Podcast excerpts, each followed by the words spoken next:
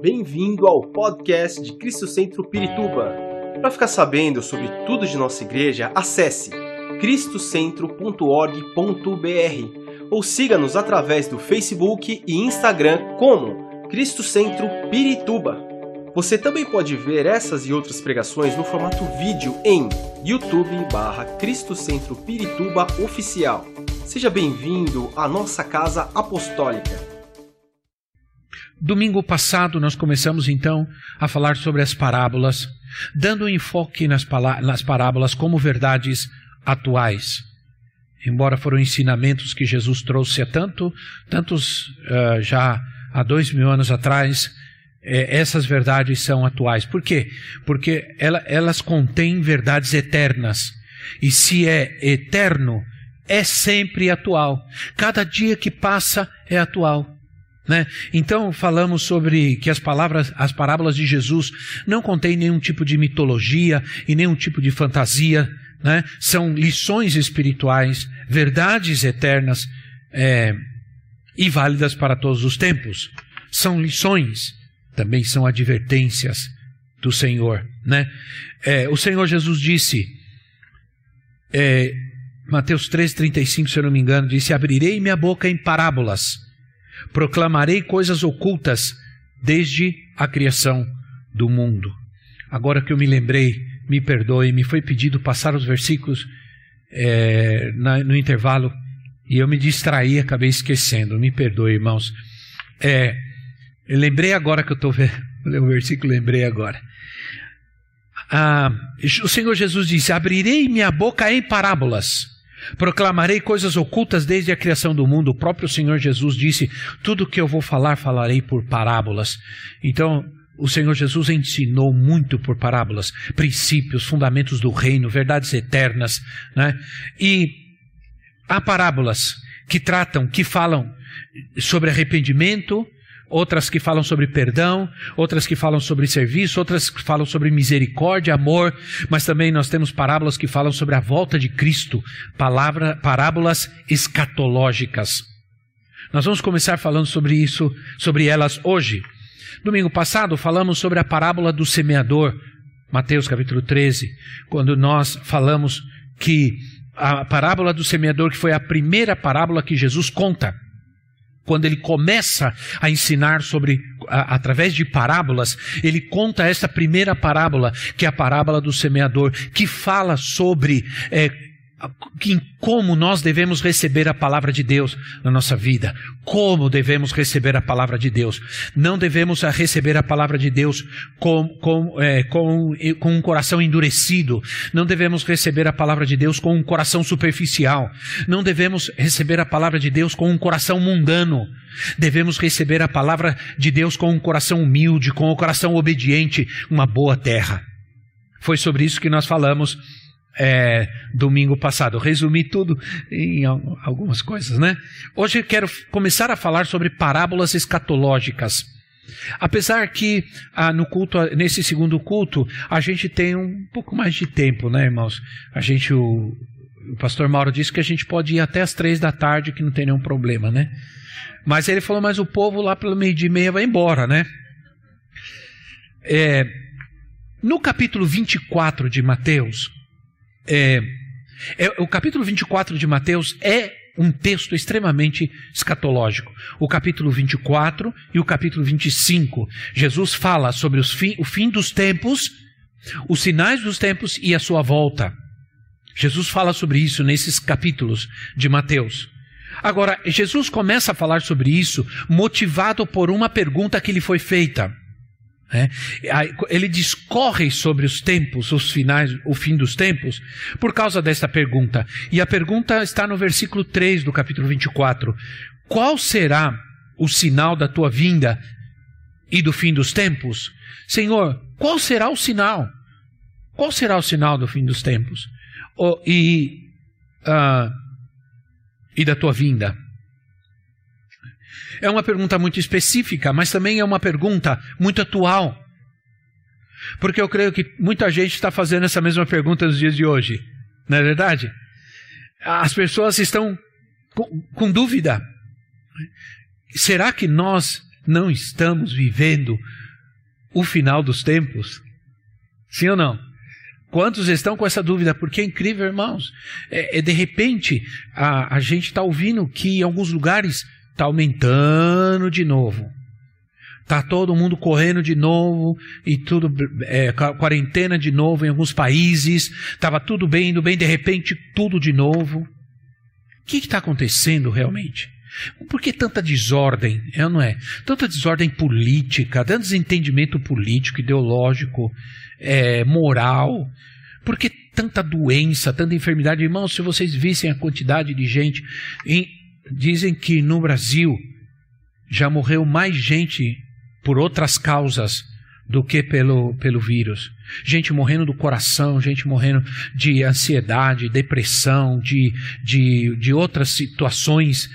Por que será que está acontecendo tudo isso? É, né? E aí a gente fica perguntando: será que nós não estamos vivendo o fim dos tempos? Será que esses acontecimentos eles não são prenúncios, pré-anúncios, ou pré-anúncio, né? significa prenúncios do fim dos tem do tempo ou dos tempos? Será?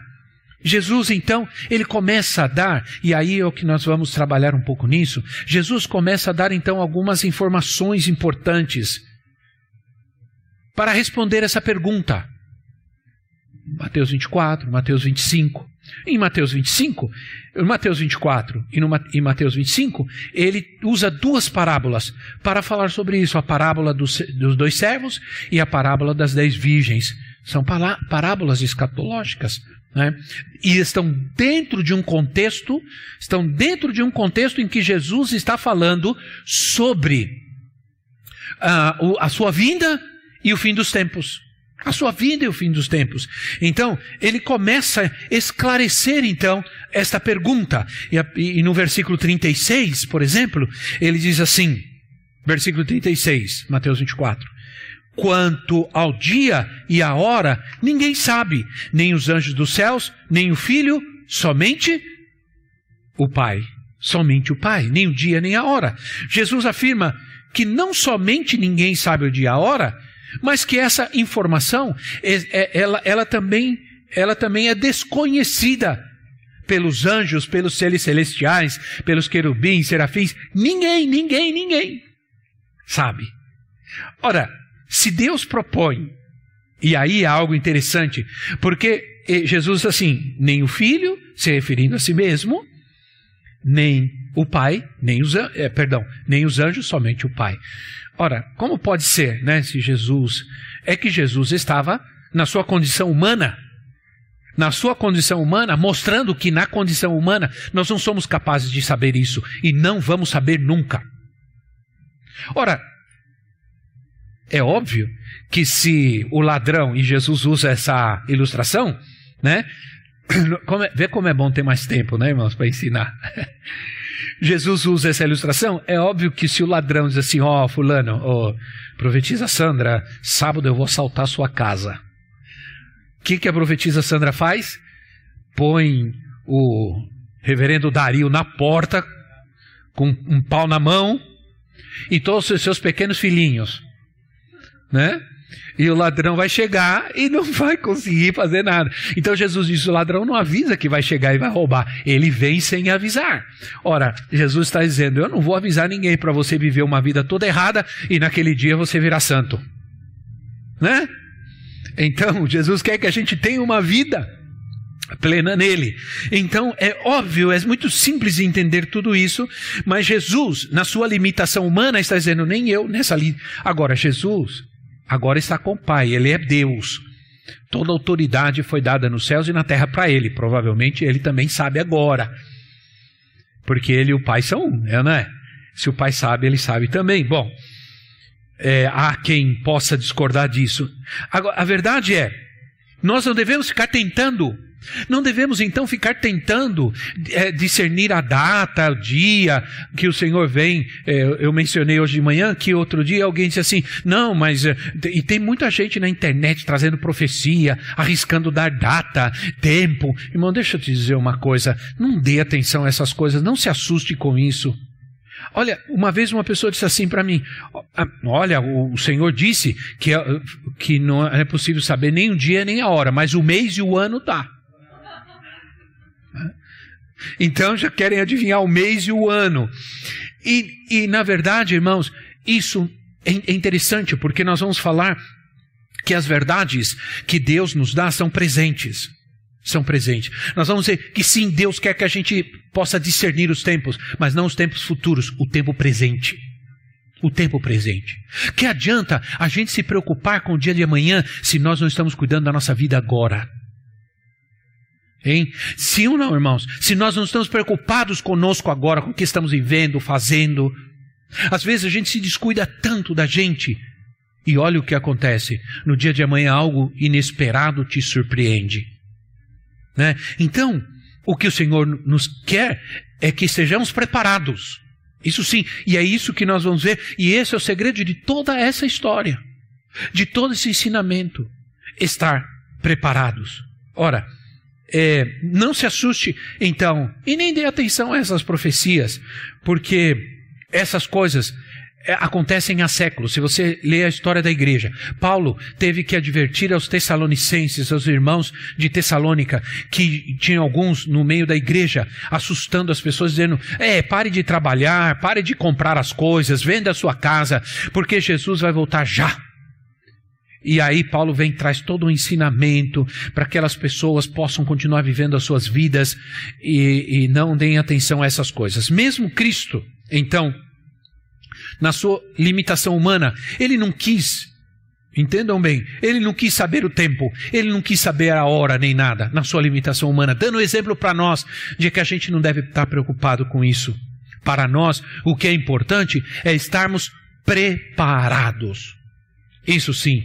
Então, é, no versículo 37 ao versículo 39, do versículo 37 ao 39, o Senhor diz assim: como foi nos dias de Noé, assim também será na vinda do filho do homem.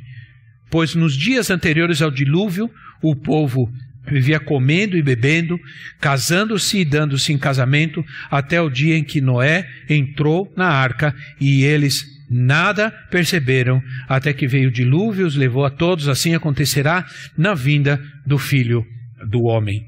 Jesus disse que a sua vinda será como nos dias de Noé. Isso é, o que o Senhor está dizendo é: a história vai se repetir. Assim como foi nos dias de Noé, o povo vivia despreocupado, bebendo, comendo, casando, é, é, viajando, passeando, trabalhando, e inesperadamente veio o dilúvio e pegou a todos despreparados. Ora, irmãos, e ele está dizendo: igualmente acontecerá na vinda do Senhor. Muitos estarão despreparados. Essa é a grande preocupação do Senhor. Foi por isso que ele traz essas advertências, é por isso que ele traz essa palavra, porque ele quer advertir mesmo a humanidade a que se preparem né, a que não vivam como viviam nos tempos de Noé, em que estavam preocupados, eh, estavam preocupados em, em festejar. Está, ele, eh, havia duas coisas que parece que eram muito fortes na época de Noé, que era prazer e dinheiro. Né? Prazer e dinheiro, tudo que muitas vezes durante essa quarentena a gente não teve, né? Nem prazer nem dinheiro, quer dizer assim, né? Agora as pessoas e por que que a gente não deve se cuidar? Por que, que a gente é, não vai se cuidar se as pessoas do mundo, muitas vezes, elas, por causa do prazer e do dinheiro, elas não estão se cuidando de forma nenhuma. Né? Vocês viram o que aconteceu no Rio de Janeiro, os bares abriram e a multidão de gente sem, sem máscara, todo mundo junto, bebendo, fazendo. Imagina. É, e aí muita gente fica contaminada, porque as pessoas estão mais preocupadas com os prazeres e com, em aproveitar a vida do que realmente cuidar-se, né? em todos os sentidos. Ora, irmãos, o Senhor disse a história vai se repetir. E aí eu penso que é, a gente é, precisa estar preparados e incluir na nossa nosso cuidado diário, na nossa alimentação diária, incluir a água viva, o pão vivo que veio dos céus Né? Eu dou eu, eu dou exemplo, dei o exemplo, eu estou eu estou fazendo uma dieta rígida, rígida, bastante rígida, né? O médico brigou comigo, agora tem um monte de gente brigando comigo, né, irmãos? Meus filhos já brigaram comigo muito. Eu fiz um, a gente fez uma mudança do nosso escritório da rede, né? E alguém chegou e viu carregando uma cadeira. O que você está fazendo? Posso. Virei velhinho agora, irmão. Não posso fazer nada, não posso carregar nenhuma cadeira, né? Mas a verdade é que eu estou fazendo uma dieta rígida. Mas eu deixo dizer uma coisa: eu incluí nessa dieta que o médico me mandou fazer duas coisas que para mim tem sido fundamental: a oração e a palavra de Deus. Eu incluí na minha vida mais ainda. Já já tinha uma vida de oração, porque sempre amei muito orar ao Senhor. Agora sou muito mais rígido nisso. Quero alimentar a minha vida, fortalecer a minha vida com a oração e a palavra de Deus. São alimentos espirituais poderosos que nos sustentam, que tiram a ansiedade, que não permitem que a gente se encha de ansiedade, depressão, medo, temor, né? É, pânico e outras coisas mais a palavra, a oração, a fé, né? a intimidade com Deus, com o Espírito Santo. Que alívio tremendo. Quando disseram para mim assim, você vai ter que fazer terapia, você vai ter que fazer isso, e no terapeuta, existe até um terapeuta que cuida disso. Especificamente, eu falei, olha, minha, minha terapia, meu terapeuta é poderoso. Ele é mais poderoso que qualquer terapeuta dessa terra. Eu vou, eu vou, e a minha terapia, sabe qual vai ser? Joelho no chão e, e, e, essa tem sido a minha terapia. Joelho no chão e a paz vem, e, e o medo vai embora, a ansiedade vai embora, a preocupação vai embora em nome de Jesus. É, Deus está sendo maravilhoso comigo nesse sentido. Mas apesar disso, tanto no tempo de Noé como nos tempos atuais, o Senhor não, fez, não faz nada sem nos alertar, e é isso que é importante a gente entender. Assim como veio inesperadamente o dilúvio, Noé estava, Noé estava alertando a, a, a, povo da sua época. Lá em 2 de Pedro 2,5 diz que Noé é um prego, pregador, né? e outra versão diz que ele é um apregoador da justiça. Isso é, Noé pregou para a sua geração. Noé pregou, Noé alertou. Então não veio o dilúvio assim e pegou todos na ignorância que não sabia. Não, Noé pregou e o povo rejeitou. E por isso veio o juízo de Deus. Mas o Senhor vai alertar. Nós não vamos saber nem o dia nem a hora, mas o Senhor vai alertar. O Senhor vai trazer sinais que vão nos alertar e nos mostrar que o fim dos tempos está chegando e que estamos perto da sua volta. Nunca eu senti, olha irmãos, eu ouço que Jesus voltar desde a minha infância, né? Desde quando eu era criança, os pregadores, é, é, antigamente era mais enfático, agora parece que é meio retrógrado falar sobre isso, né? A nossa, a, essa geração passada não ouviu muito sobre isso. Mas eu, quando era criança, ouvia muito. Jesus está voltando. Olha, estamos ouvindo seus passos. Tinha aqueles pastores mais dramáticos que ele falava: Olha, a porta já está rangendo. Não sei se tem porta que range no céu, né, irmã? De repente, algum anjo não colocou um olhinho lá na dobradiça da porta e a porta está rangendo, porque o Senhor já está abrindo para voltar. E olha os passos. E eu ficava assim. Eu me lembro que eu era criança e eu tinha muito medo. Eu tinha medo de fazer coisa errada porque eu tinha medo de Jesus. Porque dizia assim: se você está fazendo coisa errada, Jesus vai voltar, você vai ficar. E eu tinha medo. tinha medo de jogar bola, tinha medo de fazer tudo que você imagina. Tinha medo de ver televisão, porque ele, televisão era do diabo. E o pastor falava: se Jesus voltar e você estiver vendo televisão, você vai para o inferno. E eu via televisão assim e falava: Senhor, me perdoa, Senhor, não vem agora não, Senhor. Eu ia lá no vizinho ver televisão, depois eu voltava para casa, ajoelhava e orava, pedia perdão. Mas, na verdade, isso é uma um pouco de ignorância que existia, né? Na época. Claro, a gente entende que não havia um entendimento, mas pelo menos havia uma, uma verdade nisso tudo, que Jesus vai voltar a qualquer momento. E Jesus vai voltar no momento que nós não esperamos. Não é quando nós esperamos.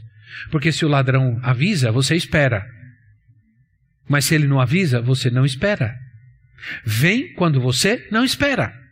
Então, é interessante porque é, aí o Senhor no versículo 42 assim: Portanto, vigiem, porque vocês não sabem em que dia virá o seu Senhor. Assim vocês precisam estar preparados. Essa é a questão prática, sem rodeios, sem muita interpretação e invenção. Vocês não sabem, não tem como saber o dia que virá o Senhor. O que vocês então têm que fazer é estar preparados.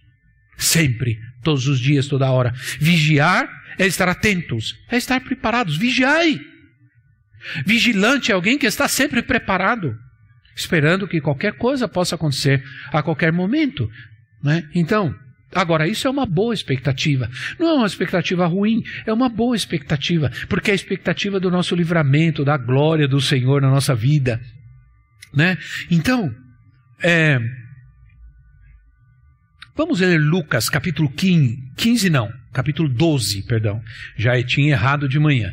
Lucas 12, 54 a 56. Lucas 12 diz assim: Dizia ele, Lucas 12, 54 a 56. Dizia ele a multidão: Quando vocês veem uma nuvem se levantando no ocidente, logo dizem: Vai chover. E assim acontece. Quando, e quando sopra o vento sul, vocês dizem, vai fazer calor. E assim ocorre. Hipócritas, vocês sabem interpretar o aspecto da terra e do céu, como não sabem interpretar o tempo presente? Ora, Jesus chama a atenção das pessoas, diz: vocês sabem interpretar os tempos, o clima, e a gente sabe mesmo. Já saiu assim dentro de casa para fora e aí tá aquele ventinho meio quentinho, meio morno, e você fala assim: vai chover, né?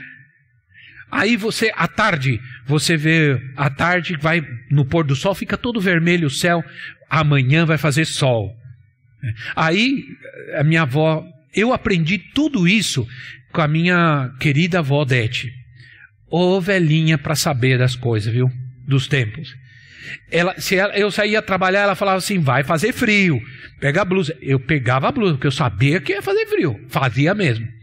É, ela morava, eh, ela, ela nasceu em São Sebastião, minha mãe nasceu em Santos, é, a minha família, parte de mãe, toda é de Santos, e ela falava assim: neblina na serra, chuva na terra.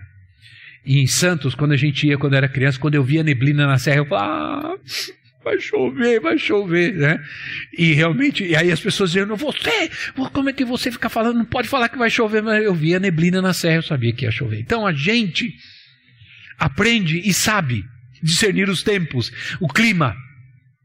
Aí, aí o Senhor diz assim: Mas vocês sabem fazer isso muito bem. Agora, como que vocês não sabem interpretar o tempo presente? Ele não está falando tempo futuro, como eu já disse, o tempo presente. Vocês estão preocupados, amanhã vai chover, amanhã vai fazer isso, amanhã vai fazer calor, amanhã... mas vocês não estão preocupados com o tempo presente. É, meus filhos até brincavam comigo. Toda vez que a gente ia para a praia, tinha um sol. Vamos para a praia. Começava a descer a serra, começava a neblina, neblina, o sol ia embora. Meus filhos falavam, pai, nós não vamos na praia com o senhor mais. Então, que o Senhor está simplesmente dizendo para nós que nós vamos nos preocupar com o tempo presente, discernir, entender, por estar atento ao, que vivemos agora, o que devemos fazer agora. Isso é, não podemos saber o dia e a hora, mas nós podemos discernir o tempo presente, ver os sinais, prestar atenção. O tempo presente é o que nós precisamos realmente nos preocupar. Saibam, não somente é, saibam não somente discernir o, o clima, o tempo, mas o, o tempo climático, mas também o espiritual. Né? O espiritual. Quando vier a crise, então, você não vai se assustar. Quando você não vai se assombrar com o que está acontecendo, você vai se acalmar, porque o Senhor está dizendo: Eu sou o Senhor, o Deus Todo-Poderoso, o provedor, aquele que te cura. É, é, é, eu estou com você. Eu estou com você, eu estou com a sua casa. É? Eu estou com você em todas as aflições. Não temas, não tenha medo, não tenha temor no teu coração. Né? Se nós fazemos a nossa parte, nós não temos que temer. Agora é sim, nós não podemos estar aqui, irmãos, é, dizendo assim: não, eu confio no Senhor, eu creio que Ele cura, eu creio que Ele está comigo, sai abraçando todo mundo, não usa máscara e tudo. O que, que você está fazendo? Você está tentando a Deus. E a Bíblia diz: Não tentarás ao Senhor teu Deus. Mas se você se cuida, então você pode orar e crer. Eu estou fazendo a minha parte, Deus sempre faz a dele. Não é verdade? O grande problema é esse, que a gente, muitas vezes, como Satanás tentou a Jesus. Né? E Jesus disse: Não tentarás ao Senhor teu Deus, eu não vou. Eu, se eu me jogar daqui, se eu estou caminhando, escorrego e caio, Deus provavelmente vai me, me guardar. Mas se eu me atiro voluntariamente, eu estou tentando a Deus. Se você se atirar de um prédio dizendo Deus vai me guardar, você vai morrer. Você vai morrer. Sim ou não, irmãos? Essa é a grande questão. Se você, eu já sei de missionários, é, eu conheci um inclusive, que uma, uma bruxa, uma feiticeira deu sem ele saber, convidou ele na casa dela e deu um chá com veneno para ele, para matá-lo. E ele não morreu. Foi para casa, foi no domingo, estava pregando de novo. Aí ela foi, ela foi ver se ele tinha morrido, viu ele lá pregando. A mulher terminou, a mulher disse: Eu dei, coloquei arsênico no seu chá e você tomou e não morreu. Seu Deus é o Deus verdadeiro. Agora, pega arsênico, coloca no seu chá e toma voluntariamente para ver o que vai acontecer. Você vai morrer.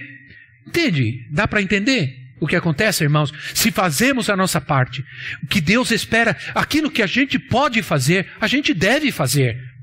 E aquilo que a gente não pode fazer, Deus vai fazer. É sempre assim. Agora, aí, nós então chegamos a Mateus 24, no capítulo, no versículo 45, na parábola dos dois servos capítulo, ver, capítulo 24, versículo 45 a 51, que diz assim: Quem é, pois, o servo fiel e sensato a quem o Senhor encarrega dos da sua casa, meu Deus, olha a hora, para lhe dar alimento no devido tempo. Feliz o servo a quem o Senhor encontrar fazendo assim. Quando voltar, garanto-lhes que ele o encarregará de todos os seus bens. Mas suponham que esse servo seja mau e diga a si mesmo: Meu senhor se demora, e então começa a bater em seus conservos e a comer e a beber com os beberrões. O senhor daquele servo virá um dia em que ele não espera, em que ele não espera, né? e uma hora que ele não sabe, e ele os punirá severamente, e lhe dará lugar com os hipócritas, onde haverá choro e ranger de dentes. Nessa parábola, somos alertados, irmãos, de como o Senhor nos quer encontrar quando voltarmos. E aqui está dizendo, ele, esse homem representa o Senhor. Ele foi, mas ele vai voltar. E vai voltar para pedir contas. E essa parábola nos ensina que, que, que devemos viver enquanto o Senhor, que foi, não está ausente, que devemos fazer? E, e isso nos mostra claramente, né? É, ele quer, nós vamos ver que ele quer nos encontrar servindo, né? como servos e não como beberrões, mundanos, violentos, mas como servos. Né? Não como gente medrosa, acuada, assustada, mas como guerreiros do reino, como filhos do reino. E o, por isso o contraste, rapidamente, o contraste entre esses dois servos é muito grande, é muito grande, é muito grande. Eles são completamente. O servo que é fiel, ele compreende que na ausência do seu senhor, na ausência do, do, seu, do seu senhor, ele deve ter, ele deve ter responsabilidade. Ele entende que precisa trabalhar ainda mais, porque ele sabe que ele vai prestar contas. Senhor, você sabe, meu irmão, que o Senhor Jesus vai voltar e vai voltar para pedir contas e nós vamos prestar contas diante. Todos nós vamos estar diante do trono do Senhor as nossas atitudes, nossa vida vai ser provada, vai ser pesada na balança, né? E, e aí onde ele vai separar todo mundo. Então, é, servo bom e fiel, fosse fiel no pouco, no muito te colocarei. Servo mau e negligente, você ah, entende? Então aí onde vai ser separado a coisa vai né? Então nós precisamos estar entendendo que o nosso Senhor foi, ele vai voltar, mas ele vai voltar também para pedir contas. Temos que prestar contas. Isso nos ensina a parábola dos talentos. Isso nos ensina a parábola dos talentos ou a parábola das minas. É, quando nós estudamos a parábola dos talentos das minas, nós aprendemos isso, que o Senhor nos vai prestar conta, claro, em proporção àquilo que ele nos deu. Sempre Deus nos dá alguma coisa. Se nós não fizermos nada com o que Deus nos dá, nós vamos que prestar conta também. É, então, ah, esse servo negligente, o servo mau, ele, na ausência do seu senhor, ele vê uma oportunidade para fazer farra, para beber, para ser irresponsável, né? Então, para festejar. E, e aí, o senhor vem e vem para prestar contas. Ora, irmãos, o Senhor Jesus, ele foi, mas nós não estamos sozinhos. Ele nos enviou o seu Espírito. Seu Espírito Santo está conosco. Eu vou para o Pai, mas não vou deixar vocês órfãos. Eu vou enviar o meu Espírito que vai cuidar de vocês, vai ensinar vocês, vai capacitar vocês, né? vai consolar os seus corações, vai lhes trazer paz, porque Ele é o Espírito da paz. Glória a Deus por isso. O que seria de mim se eu não tivesse o Espírito Santo na minha vida nesses momentos tão difíceis que eu vivi? O Espírito Santo estava comigo, eu podia sentir a mão de Deus na minha vida né, irmãos? Então, ora, certa vez Jesus disse em Marcos capítulo 11, eu já, eu já estou terminando, irmãos. Certa vez, perdão, em Marcos capítulo 11 tem um, uma, uma, uma narrativa que é interessante. Jesus saindo do templo, ele se, ele se aproximou de uma figueira que diz o texto, eu não vou ler, mas depois você leia, por favor, leia é, essa parábola, ela é muito interessante. Alguns a traduzem com respeito a Israel, né? É, com respeito a Israel, etc. Também pode ser, pode representar Israel, a figueira representa Israel na palavra, mas não quero tratar disso, eu quero realmente que a gente enxergue algo interessante aqui. Jesus vai Jesus se aproxima de uma figueira porque ele, ele viu que ela tinha folhas, mas quando ele chegou, não tinha frutos. E diz que diz o texto que ele estava com fome. E chegou, a figueira não tinha a figueira não tinha frutos. Ora, diz o texto que não era tempo. Não é, o próprio texto diz que não era tempo de frutos. Interessante, né? Não era tempo. Por que Jesus foi então? Não era tempo de frutos? Por que Jesus foi esperava ter tivesse frutos? Porque na verdade a lição que se aprende aqui é outra. É de que o Senhor quer que a gente dê frutos em todos os tempos da nossa vida. Nos tempos bons e também no meio das crises. Vamos ver se eu consigo trazer uma palavra para nós como dar frutos no meio das crises. Amém, irmãos? Como dar fruto no meio das crises. Está se estudando muito aí nos coaching da vida, como, como produzir, como trabalhar, né? num tempo de crise, como trabalhar no, no, nos tempos de crise, como, como produzir, como ter sucesso e tudo mais. Mas a Bíblia já fala disso há muitos anos atrás. Jesus já há dois mil anos atrás já falava sobre isso, já ensinava sobre isso. Né? Lá no Salmos 92 assim que o homem plantado na casa do Senhor será como a palmeira que dará muitos frutos. Então, ora, aí o Senhor não achou, mas achou folhas. Né? Aí Jesus disse: Nunca mais se achará fruto, se comerá fruto de ti. Eles foram embora. No outro dia, quando passaram perto da figueira, ela estava sequinha. Sequinha. Estava seca. Aí os discípulos perguntaram, né? Mas Senhor, e já já eu falo sobre isso, mas ah, Jesus esperava frutos e só encontrou folhas. Você vê as folhas e pensa que tem frutos, e não tem, né? Devemos deixar de ter, irmãos, a aparência de ter frutos e só ter folhas. É isso que o Senhor está dizendo para nós. Folhas representam a aparência externa. Frutos é in, aparência interna, é o que nós somos dentro. Humildade, obediência, consagração. Né? Entende? Podemos parecer bons servos, mas o Senhor sabe quem realmente somos. Ele vem, é, irmãos, devemos dar frutos, não só folhas. Amém? Ora, o Senhor não está interessado na aparência. O Senhor não se impressiona com a nossa aparência. Verdejante, cheia de folhas, mas não tem fruto. É. Ele procura frutos. Eu vos chamei, eu vos escolhi para que vocês vão e deem muitos e deem muitos frutos. É que eu não posso ouvir vocês que E deem muitos. Ó, até que eu ouvi. E deem muitos frutos. E os frutos de vocês permaneçam. E os frutos de vocês permaneçam. Eu chamei vocês para isso, eu escolhi, eu salvei vocês para isso. Não só para terem folhas, mas terem frutos, darem muitos frutos. Ora, é interessante ver que as folhas, das figueira, as folhas da figueira também apontam, representam a justiça própria, a nossa própria justiça, porque foi com folhas de figueiras que se cobriram Adão e Eva se cobriram do seu pecado, da sua vergonha, né?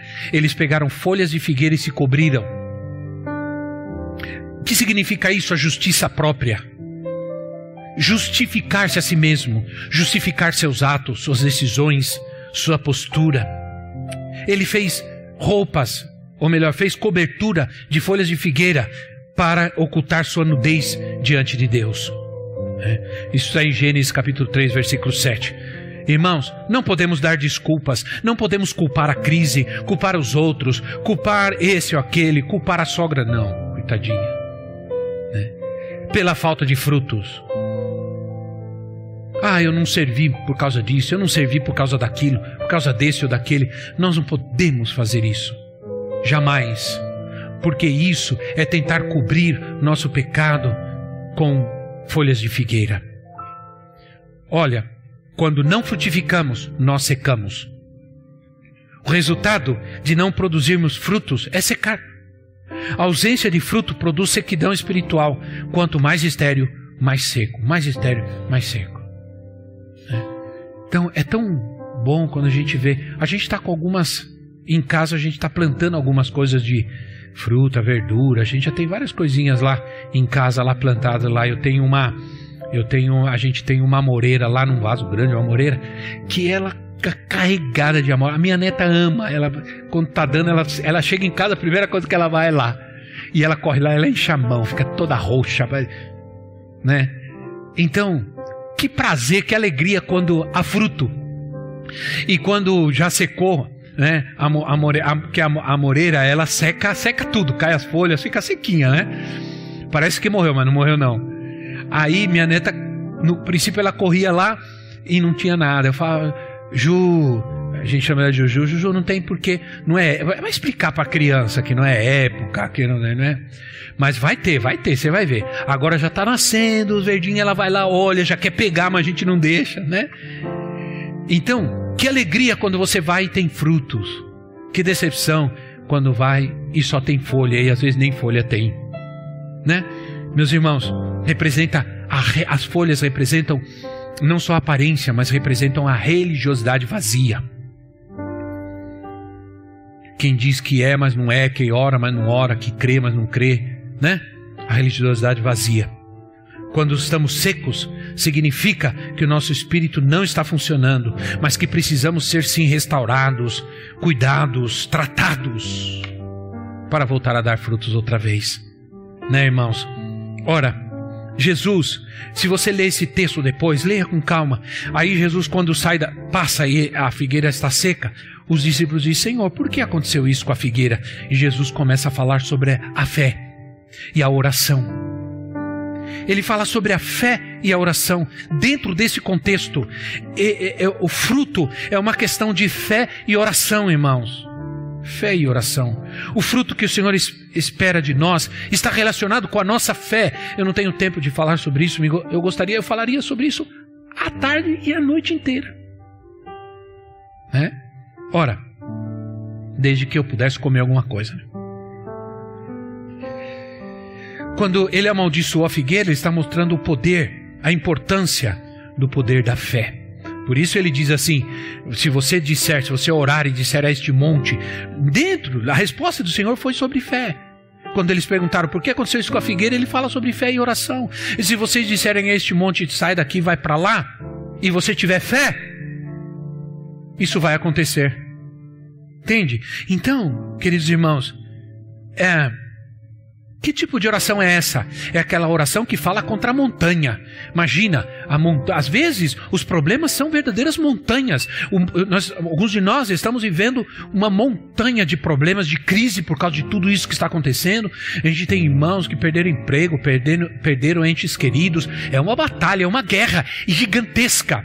Mas é esse tipo de oração que o Senhor quer que a gente faça. Aquela que fala para a montanha: montanha, sai daqui, vai para lá em nome de Jesus. É, esses montes, essas montanhas podem ser demônios, pecados, é, adversidades, vaidades, sei lá o que pode ser isso aí. Desemprego, né? E aí o Senhor termina essa parábola dos dois servos e entra na parábola das dez virgens, onde ele vai falar sobre estar cheio do Espírito, estar preparados, porque o noivo está voltando ter a nossa lâmpada, a nossa luz acesa diante de Deus e diante dos homens. Mas nós não vamos falar sobre isso hoje. Quero terminar dizendo: o Senhor nos está dando uma oportunidade. Cada dia, cada manhã, quando abrimos os nossos olhos, temos a oportunidade, uma outra oportunidade de Deus para servir. Não deixemos passar essas oportunidades, porque senão vamos deixar de dar frutos. Muito, infelizmente, queridos nossos já foram embora, perderam suas vidas, o Senhor os levou, não estão mais conosco, mas nós amanhecemos outra vez. E quando abrimos nossos olhos dizemos: Senhor, quero dar frutos. Foi o que eu disse ao Senhor: Senhor, toda madrugada eu fiz um pacto com Deus. Então eu vou orar de madrugada, me ajoelho. Meu Senhor, muito obrigado por mais um dia de vida que o Senhor me deu. E eu e pode se, pode se preocupar, Satanás, porque Deus me deu mais uma oportunidade. Eu vou fazer muito estrago agora no seu reino. Eu vou muitas vidas que você quer levar para o inferno, eu vou ganhar para Cristo. Você vai ver, eu vou deixar você com muita raiva. O diabo já tem muita raiva de nós, né, irmãos? Ele só não pode fazer nada contra você porque o Deus Todo-Poderoso vive em você, né? Ah, então, aproveitar a oportunidade, Senhor, abrir os nossos olhos, abrir os meus olhos mais uma vez. Então eu quero te servir e quero dar muitos frutos ainda nesta terra. Amém, irmãos? Fique em pé no seu lugar, vamos orar. Senhor da glória, perdão, irmãos. Exagerei, né? Aleluia, Deus é bom. Vamos orar. Quero orar pela sua vida. Felizmente nós não podemos colocar a mão sobre a sua vida, mas eu vou orar por você. O Senhor vai agir na tua necessidade. O Senhor vai agir na tua luta.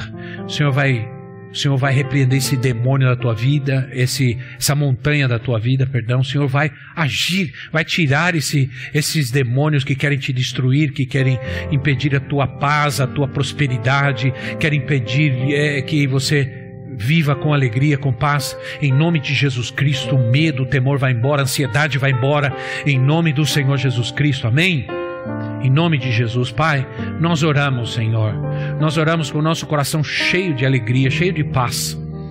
Te pedimos em nome de Jesus que o Senhor visite os nossos irmãos que estão nos ouvindo neste momento através das redes sociais, que o Senhor visite essa casa, que o Senhor visite essa vida preciosa que não pode estar conosco, infelizmente, mas que estão nos ouvindo, que estão lá atentos à tua palavra, estão atentas ao Senhor ao culto, estão participando, estão recebendo, Senhor, em nome de Jesus, envia os teus anjos poderosos para tocar e ministrar, Senhor, em cada vida, em cada coração, trazendo a tua paz, Senhor. Traz a tua paz, Senhor, a tua alegria, a tua presença, Senhor. Muitos frutos nessa casa, muitos frutos nessa família, que sejam famílias e vidas que deem muitos frutos, Senhor, em nome de Jesus. Agora abençoa meus irmãos que estão aqui, Senhor.